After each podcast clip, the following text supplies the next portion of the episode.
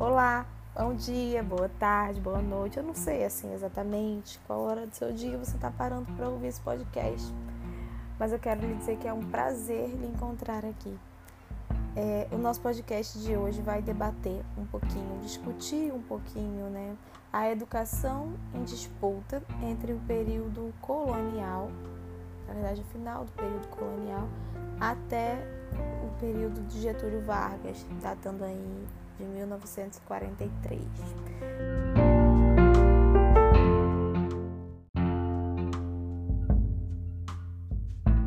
Eu sou Rafaela Barbosa, formada em Geografia pela UFCG, pós-graduada em Ensino de Geografia pela Universidade Estadual da Paraíba, pós-graduanda em Coordenação Pedagógica e Supervisão Escolar e mestranda em Educação pela Universidade Federal de Campina Grande.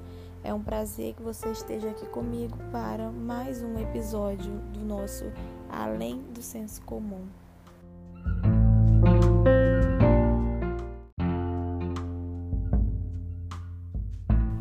E para começar, né, eu queria começar esse momento te perguntando: você acredita que a educação ela é sempre articulada a uma ideologia dominante? Ou você acha que a educação ela tem condições de chegar ao ponto de ser o saber pelo saber? Ela não tem nenhum propósito, nenhum objetivo. Ela é, ela consegue chegar àquilo que hoje está bem conhecido no nosso país né, como uma escola sem partido. É uma escola que ela não tem laços com nenhuma ideologia, com nenhuma filosofia, com nenhum ponto de vista. Quem constrói o currículo base da escola são pessoas que são totalmente isentas de qualquer preferência, ideologia, filosofia, perspectiva de vida.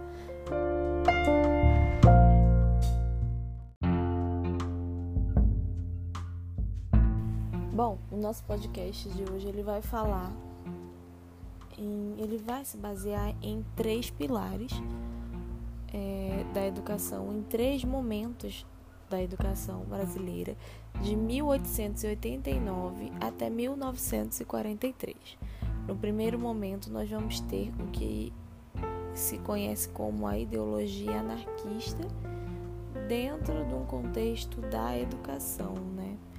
No segundo momento, nós vamos ter o Manifesto dos Pioneiros, no contexto da educação também, e nós vamos ter no terceiro momento o governo de Getúlio Vargas é, e a educação, como que o governo se, como que o governo atuava, né, nesse processo de nesse processo de transformação da de formação da sociedade é, para um nacionalismo que se objetivava.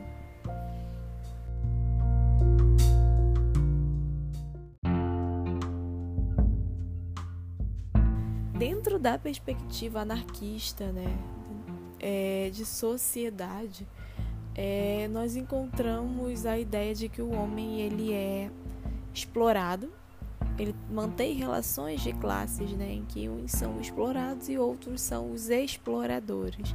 E nesse sentido, é claro, o trabalhador ele se encontra entre os explorados, do qual eles não têm acesso à qualidade básica de vida. Claro que não nesse, nesse momento qualidade de vida não é o que nós entendemos hoje, mas eles têm acessos diferentes à alimentação, têm acesso diferente à, à cultura, à saúde, enfim, e até mesmo à própria educação. E nesse sentido, os libertários ou anarquistas, você pode chamar como quiser, acreditavam que os principais atores que, atu que, que atuavam na educação eram o Estado, a Igreja e a burguesia. E o Estado e a Igreja, eles compactuavam para os, os objetivos da burguesia, né? que é justamente essa classe dominante que acabava por explorar esses trabalhadores. E aí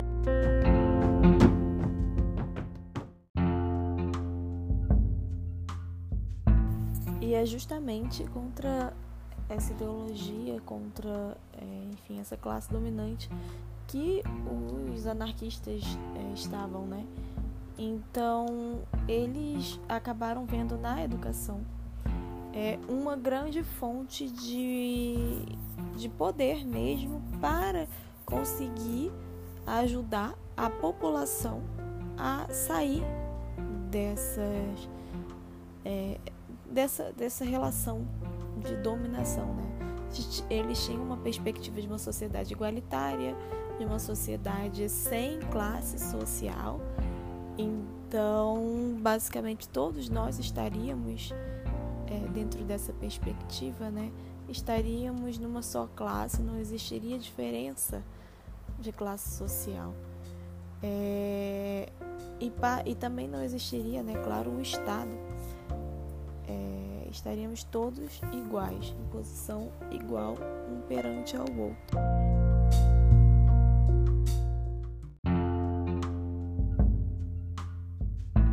Então a escola ela seria essa ponte entre a ciência, essa ciência positivista e essa população, essa população explorada. E aí a partir daí conseguiriam se é, construir essa consciência, né? E é, posteriormente existiria uma greve geral em que todas as pessoas iriam aderir e conseguiriam é, todas essas pessoas mais pobres, né? E conseguiriam aí a supressão das classes sociais. É claro que eles esqueceram de levar em conta que a ciência também tem uma ideologia. E aí eu já estou respondendo a minha perspectiva dentro da, da, da minha pergunta inicial, né? É claro que a ciência ela tem uma perspectiva, é claro que ela tem um posicionamento. Antes de você ser cientista, antes de você aplicar um método, você é um ser humano. E até na escolha do método tem a escolha da perspectiva que você quer levar a sua pesquisa. E é claro, óbvio, que a ciência também parte de uma ideologia. É, apesar disso, não deixa de ser uma perspectiva bonita de educação, um objetivo bonito, um objetivo de uma espécie de emancipação, né? Pelo menos de, de trazer para as pessoas a, um, uma espécie de desvelamento daquilo que elas vivem. Mas é claro que não podem esquecer, não, nós não podemos esquecer, não podemos levar em conta apenas um ideário bonito e esquecer que a própria ciência ela também parte de uma ideologia. Mas para além disso, é, esse movimento ele tinha uma perspectiva muito curiosa, eu diria, uma perspectiva de educação que levaria em conta o desenvolvimento do homem em diversos âmbitos, assim, no âmbito intelectual, no âmbito físico e no âmbito moral. Então não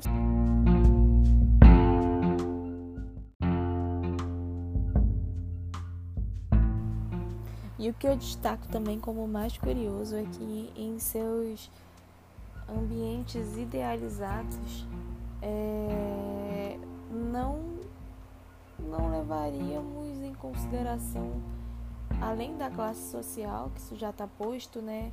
Também o sexo. E ainda por cima teríamos uma educação sexual é, dentro da escola, uma coeducação sexual.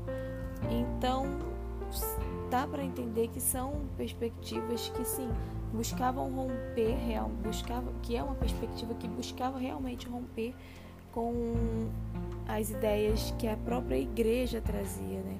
Vale a pena ressaltar que eles eram pessoas é, que trabalhavam, que a, em sua maioria eram imigrantes que já traziam essas ideias é, de outros países, sobretudo países europeus, para o Brasil e eles acreditavam realmente que conseguiriam é, romper com a igreja e com o Estado, porque eles eram os responsáveis justamente por essa, é, por trabalhar em favor de uma manutenção de uma burguesia e não por trazer desenvolvimento, por trazer igualdade social e não por trazer melhoramento da vida das pessoas, né? E eu acho curioso que essas demandas elas eram antigas, né? Apesar da gente ver que muitas pessoas hoje em dia ainda acreditam em, por exemplo, que a educação sexual na escola é, é para ensinar crianças que elas devem transar o quanto antes, é, o estímulo ao sexo, elas não essas pessoas muito cegas muitas vezes pela própria religião, pelo próprio líder religioso que fala algo e elas não buscam é, de fato na letra da lei, na letra da, da do projeto da, de escola que existe, né? É, essas pessoas elas acabam hoje ainda, apesar de todo o acesso à informação que nós temos, elas acabam por manter pensamentos arcaicos que já datavam aí de muitos e muitos anos e que no início do século passado, mais de 100 anos atrás, aliás, é, pessoas já buscavam romper com essas estruturas, né? essas estruturas tão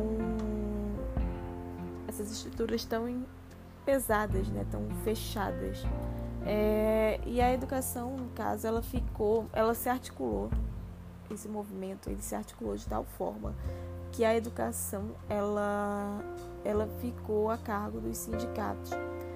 Então era um movimento muito articulado. Há, não há como você falar que faltava, por, por ser um ideal muito utópico, né, de da autorregulação, de que as próprias pessoas se regulariam e conseguiriam agir é, desenvolver a própria sociedade sem necessariamente ter uma hierarquia, é, ele, apesar de, de ser utópico essa perspectiva, nós encontramos a educação, é, nós encontramos um movimento muito organizado.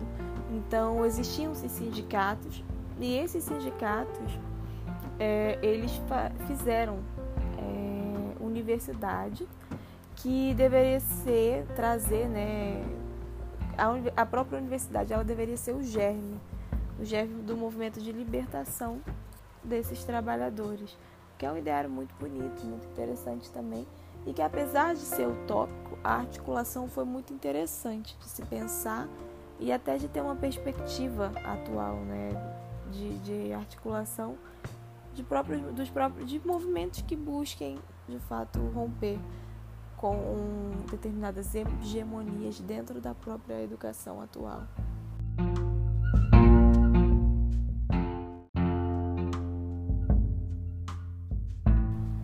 Que a gente percebe, né? Que era um movimento bem articulado, entendia a função e o poder da escola, entendia que a ponte entre a própria ciência, entre o próprio desenvolvimento intelectual, é, passava pela escola para chegar na sociedade, para chegar na população, para chegar nas pessoas. Então, através, através da educação, nós, eles já entendiam, já um século, mais de um século atrás, já se entendia perfeitamente que a educação era um caminho muito importante de disseminação de ideologia, porque essa também era uma ideologia, né? É, então, apesar deles entenderem bem essa função, é, com a sua ascensão, né, tornou-se perigoso. O, o movimento se tornou muito perigoso. Adivinha para quem? Para a ideologia dominante. E eu traduzo aqui que eram os poderosos, os burgueses, os, os estadistas é, da época, né? Não à toa nós conseguimos observar o fechamento das instituições anarquistas de ensino por parte do governo.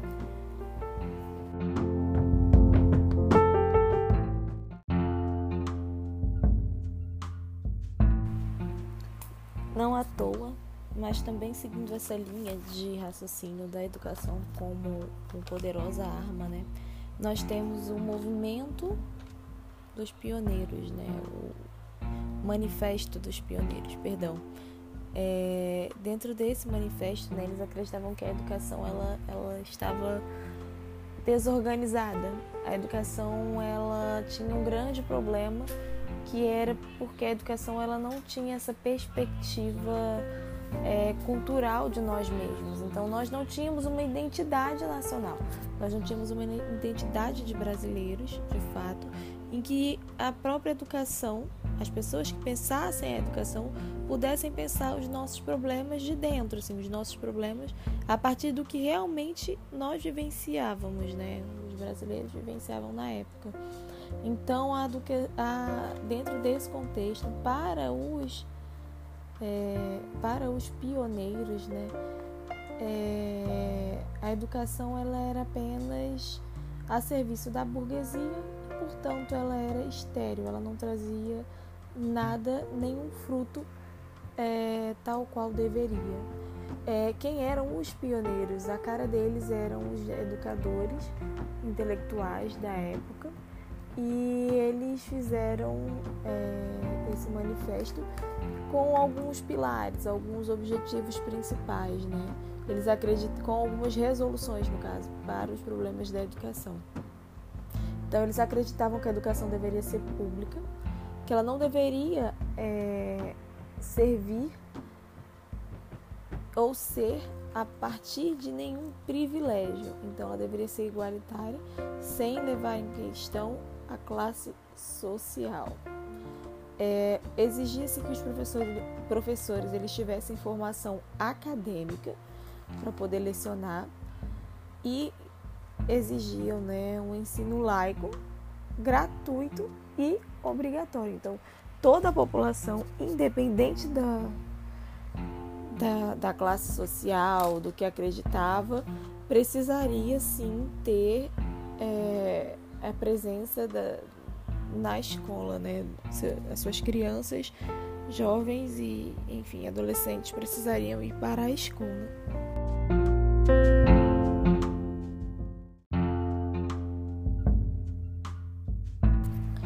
Então, não obstante, né, não à toa, dentro de todo esse contexto, a gente consegue perceber ao longo da década de 30 do século passado que durante a formação do Estado Novo, a formação do governo Getúlio Vargas, é, ele esse governo começou a perceber que precisava forjar uma identidade nacional. E a partir disso foi -se tomados, foram se tomadas algumas atitudes. E adivinha entre essas atitudes é, qual foi a, a arma, digamos, né? A arma principal para se forjar uma ideia de Brasil, uma ideia de brasilidade, uma ideia de, de nação que o próprio governo da época queria, sentia que era importante. É, acertou, né? Quem disse que era a própria educação. Getúlio Vargas ele era um, ele foi é, um ditador também, não deixa de ser. O Estado Novo não deixou de ser é, um governo ditatorial, é claro.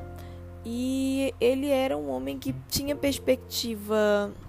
Ele é conhecido, claro, como o, o pai dos pobres e a mãe dos ricos. Então, ele trazia perspectivas de, melhorar, de melhoramento para a vida social, para a vida das pessoas mais pobres, e ao mesmo tempo ele trazia perspectivas de, de melhoramento, obviamente, para as pessoas mais ricas. Então, existia uma perspectiva de trazer desenvolvimento para a agricultura, é, com fortalecimento de, dos grandes agricultores, é, mas também existia uma, uma perspectiva de trazer mais direitos para as classes sociais, para as classes mais pobres, para as classes sociais mais pobres, né? Então, através da própria escola, for, foram se criando mitos e representações nacionais que se queria para a construção dessa ideia de brasilidade, né, para a construção do nacionalismo objetivado na época. É, então, por que, que é, você considera que é importante né, a construção desse imaginário através da escola? Por que, que é importante que se tenha uma ideia de nacionalização, uma ideia de nação no nosso país? Por que é importante que você tenha uma identidade enquanto brasileiro? É, e por que, que esse imaginário foi construído através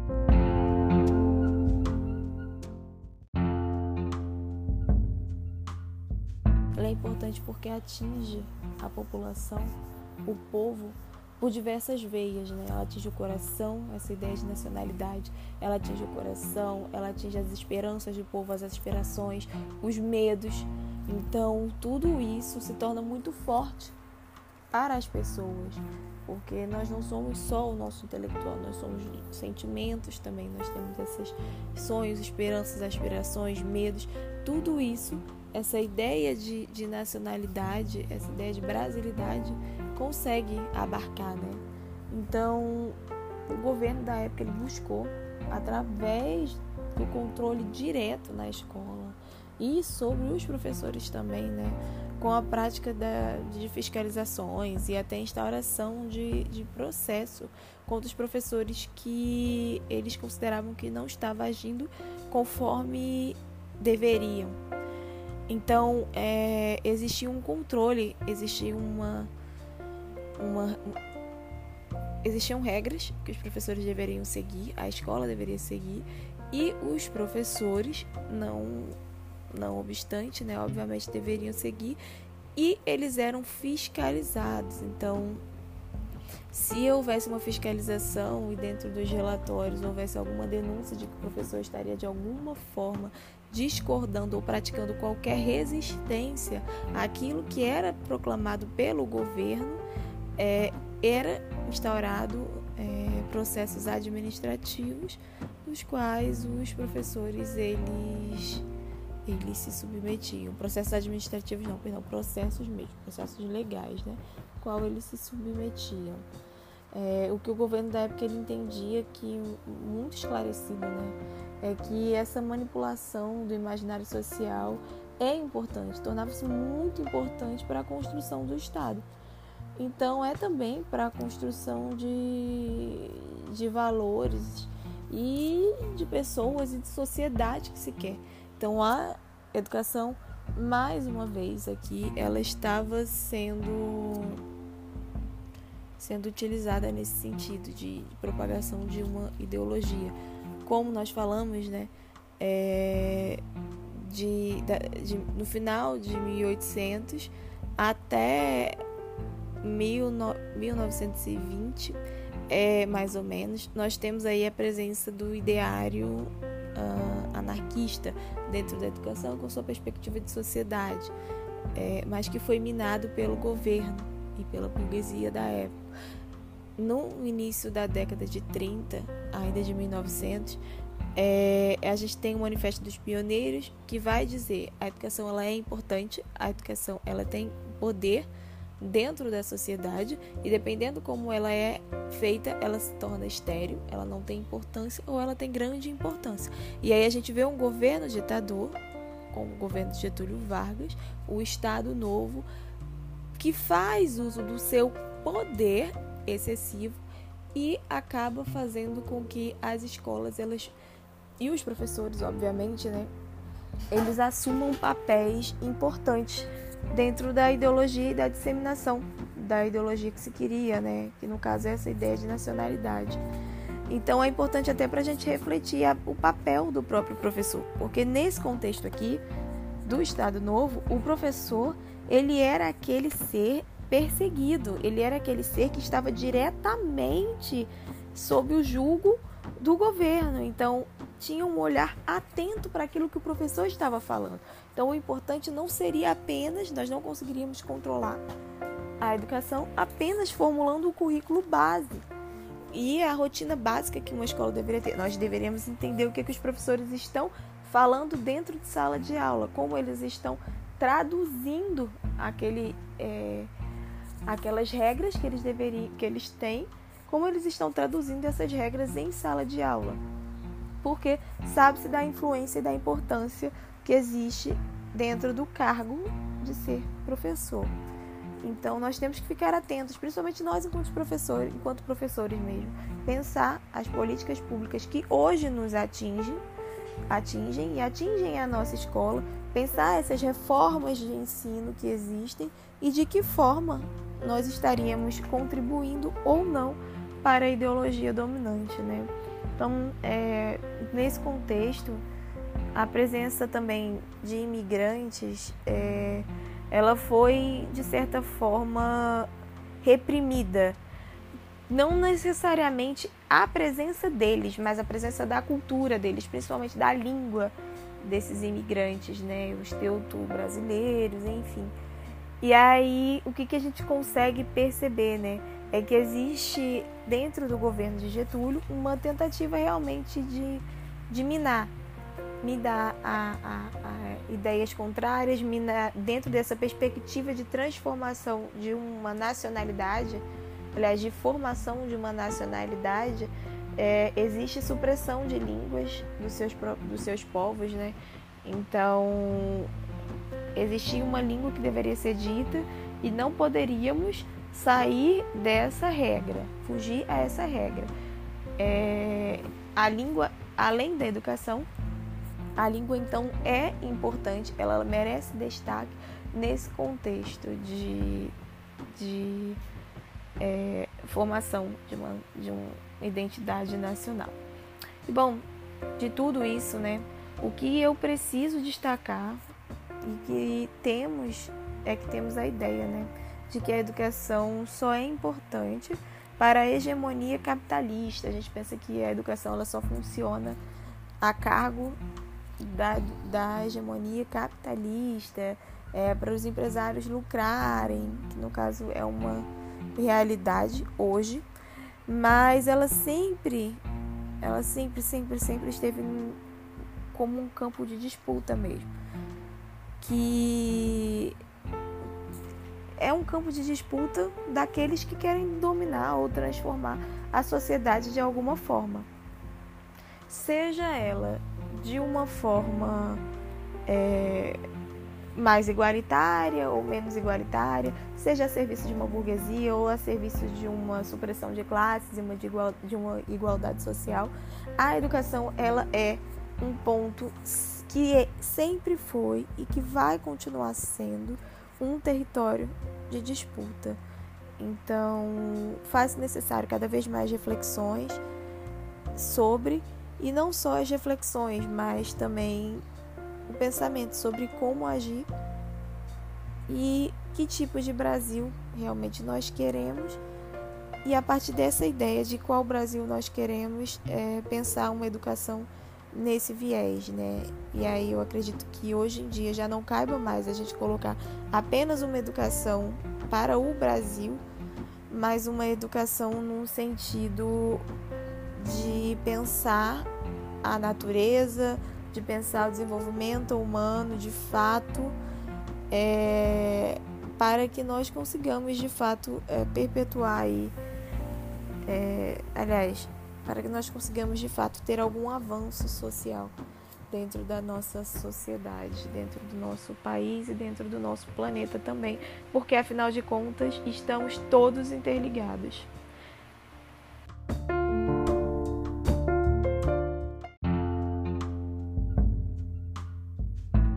Bom, esse foi o nosso podcast de hoje. Eu quero agradecer a sua presença, a sua paciência.